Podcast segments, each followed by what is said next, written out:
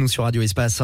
Le 10-13 avec Lionel sur Radio Espace. On parle bon plan, hein, comme à chaque fois ici sur Radio Espace. Alors là, je vous en euh, reparle à nouveau, puisqu'il reste que plus que deux jours, enfin jusqu'à dimanche, là pour en profiter de la Vogue d'hiver de Confluence, bien sûr. Ah oui, avec euh, Radio Espace, c'est Képéra, juste en face du musée des Confluences. Et elle va euh, fermer ses portes dimanche, donc bah voilà, pour euh, bien terminer comme il se doit ses vacances scolaires.